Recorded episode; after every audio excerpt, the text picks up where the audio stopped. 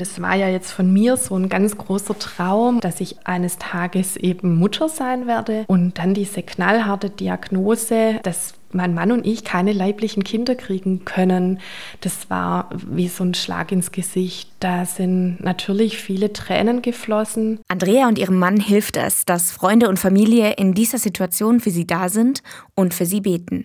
Eine meiner Lieblingstanten, die war in der Adoptionsvermittlung tätig, die sagte dann, ach, das ist doch kein Problem, dann nehmt ihr doch einfach Kinder an. Und ich kann mich noch gut an dieses Gespräch erinnern, wo ich noch gar nicht offen war für das. Doch die Idee, ein Kind zu adoptieren, bleibt da wir beide, denke ich, viele Ressourcen mitbringen, mit Kindern umzugehen und da einfach auch eine große Liebe für Kinder haben, war das dann klar, wenn wir keine leiblichen Kinder bekommen können, dann möchten wir anderen Kindern ein Zuhause geben. Für das Paar beginnt ein langer Prozess des Wartens. Nachdem sie sich zwei Jahre bei Adoptionsvermittlungsstellen beworben hatten, dauert es noch zwei weitere Jahre, bis sie ihren Sohn endlich in den Armen halten dürfen. Unser Umfeld ist praktisch vor Freude explodiert. Ich weiß noch, wie ich dann ein paar Tage nachdem wir dann alle zu Hause waren, im Wohnzimmer saß und diese riesigen Geschenkeberge um mich sah. Das ist jetzt zehn Jahre her. Und wie war das damals als frisch gebackene Mama? Ich habe meinen Sohn oft im Arm gehabt und mir das immer wieder gesagt, wie unglaublich schön ist das, dass wir zusammen sein dürfen. Dieses Glück, das kann ich auch manchmal heute fast noch kaum fassen. Ich für mich denke manchmal, wenn er jetzt in meinem Bauch gewesen wäre, vielleicht wäre er genau der gleiche. Und vor ein paar Jahren haben Andrea und ihr Mann übrigens noch eine Pflegetochter aufgenommen.